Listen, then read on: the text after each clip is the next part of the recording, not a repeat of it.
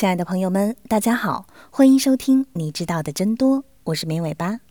我们的节目是每周一到周五的晚上七点准时更新，大家可以在喜马拉雅、荔枝等音频平台收听，也欢迎大家添加绵尾巴的微信投稿和建议，二七七五零六五三零，等你来哦。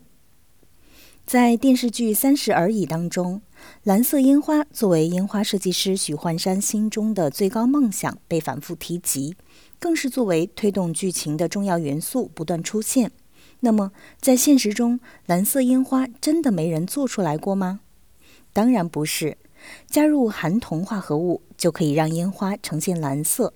不过，蓝色烟花的确是烟花行业的圣杯。色泽纯正的蓝色烟花不仅好看，而且少见。为什么烟花有颜色？蓝色烟花为什么难制造呢？首先，我们要了解一下烟花是如何上色的。烟花能呈现各种色彩，并不是真的加入了我们画画用的颜料，而是加入了不同的金属化合物，产生了一种叫焰色反应的物理变化。焰色反应就是金属的原子或者离子在火焰中呈现不同颜色的景象。当将金属元素置入火焰中时，金属的外层电子会吸收火焰能量，发生跃迁。也就是说，本来拥有稳定轨道的电子会到达一个具有更高能量的轨道上。这就好比棒球运动中的击球手。挥棒击球，让本来径直飞向自己的棒球飞向更高更远的地方。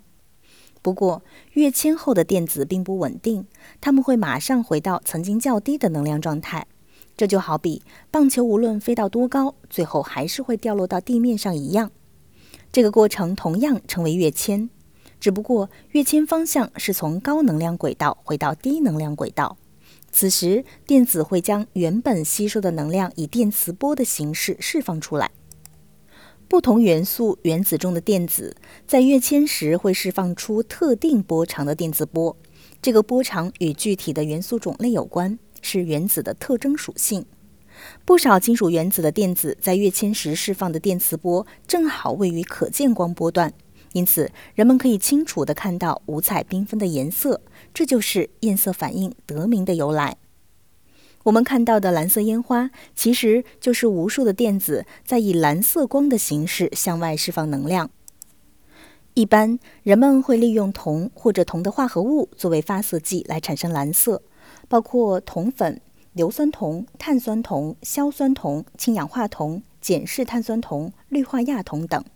其中又以氯化亚铜释放的四百二十到四百六十纳米波长的蓝光最为纯正，而其他铜盐产生的蓝色通常带有明显的绿色色调。好了，说清了蓝色烟花的原理，回到我们的主题：蓝色烟花为什么很难制造呢？这主要是以下几个方面造成的。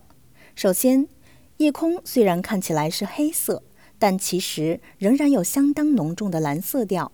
如何让蓝色烟花从背景中鲜明地凸显出来，并不是一件容易的事情，因为成分的细微改变就会造成燃烧温度、火焰颜色的极大变化。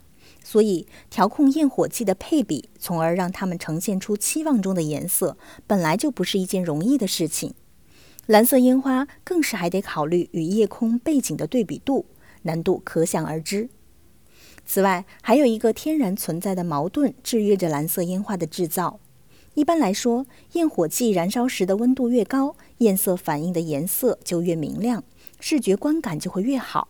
但同时，过高的温度又会让作为发色剂的金属盐类发生分解，导致金属原子的状态改变，无法释放预期的颜色。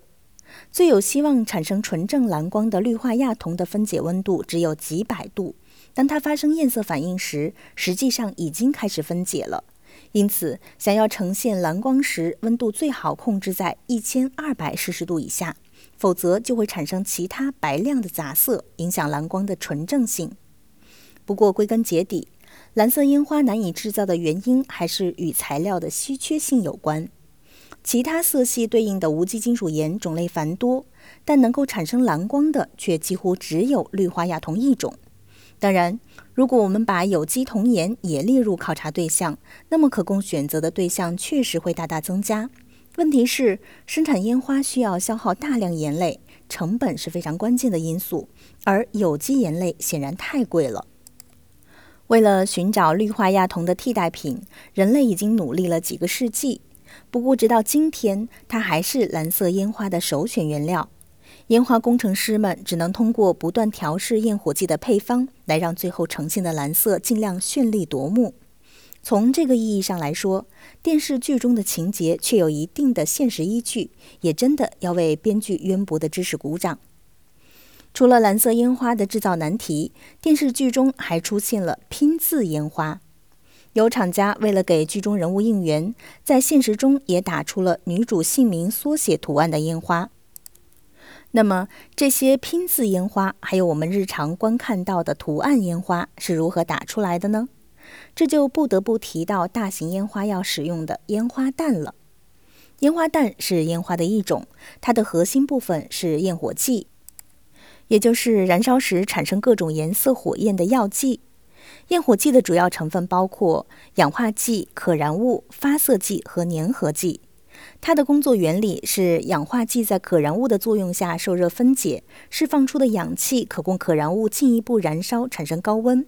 从而促使金属发色剂发生焰色反应，粘合剂则起到将各种成分粘粘成整体的作用。发色剂通常由能够呈现焰色反应的各种金属盐类构成。如果仅仅需要耀眼的白光，还可以加入以镁粉和铝粉为代表的光辉剂。普通烟花燃烧时的温度在两千摄氏度左右。但加入光辉剂后，燃烧温度能够达到三千摄氏度，可以呈现异常明亮的白炽光芒。烟花弹通常是球形或者环形构造，制成球状的焰火剂位于球或环的外周部分，中心处是用来起爆的火药，起爆火药直接连接着引信。将烟花弹装入发射管时，其实管内已经有了一定量的发射火药。发射火药的作用是将烟花弹发射到空中，发射火药点火的同时，引信也同时被引燃。等到烟花弹正好升到了预定的高度，引信也燃烧到了烟花弹内部之后，起爆火药发生爆炸，焰火剂中的可燃成分随之被引燃。人们常将焰火剂制成多层结构，由外向内的每一层中包含有不同成分的发色剂。这样，在上空发生爆炸时，外层发色剂就会最先爆炸，然后是中层，最后是内层。这样的好处是烟花会呈现出明显的阶段性变色效果，增强观赏性。至于拼字烟花和图案烟花，则主要是通过控制起爆火药的装药方向和装药量，达到以不同力度向不同方向喷射焰火剂球的效果。烟花是易燃易爆物品，制造、使用以及存储等每一个环节都可能发生危险。不论是需要由专业人士进行操作的大型烟花弹，还是普通的民用烟花，都曾造成过多起爆炸、火灾事故。对于烟花制造厂家和专业的燃放人员而言，把控好每一个生产流通环节，是对确保自身以及公众安全必须尽到的责任。对于一般消费者而言，了解烟花燃放中可能发生的隐患是必须具备的生活常识。大型烟花使用时常见的安全问题有以下三种：第一，引信失效造成的哑弹。装载着大量火药的哑弹最终会落回到地面。虽然一般的烟花表演都会尽量确保，即便有哑弹或者是残留物落下，也会直接落入湖面、海面。但如果真的遇到了烟花哑弹，务必要第一时间联系消防部门进行处理。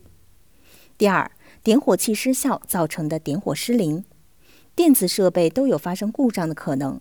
历史上也多次出现因为此类原因导致烟花表演失败或者终止的实例。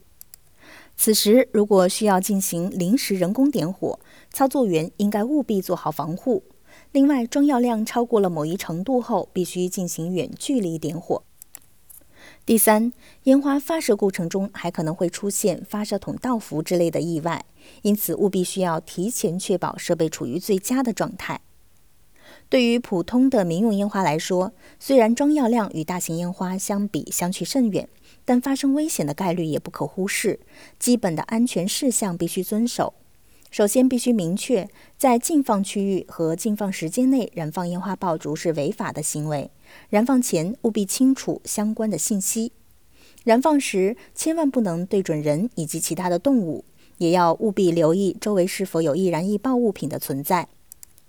燃放之前记得查看天气预报，强风天气容易导致火灾，应该避免在这类气象条件下燃放烟花。当点燃管状烟花后，如果没有顺利引燃，千万不要用眼睛直视烟花的喷出口。最后，将烟花外包装分解再倒出火药点燃的行为是非常危险的，每年都有因此受伤甚至失去生命的惨剧发生。我们一定要注意安全，严格遵守相关安全规定，珍爱生命与健康。人们常用“生如夏花”来比喻短暂的美好。可是烟花却是比夏花还要易逝。星河如梦，烟花易冷。绚烂以后是什么，却很难确定。电视剧中的烟花设计师就曾经拥有很多，在最后却都荡然一空。我们的生活和烟花也有相似之处，既要追求烟花绽放时的闪耀，但也记得要走好生产存放中不起眼的每一步，否则绚烂的下一秒很可能就是烟消云散了。好的，以上就是本期节目的全部内容了，感谢大家的收听，我们下期节目再见吧，拜拜。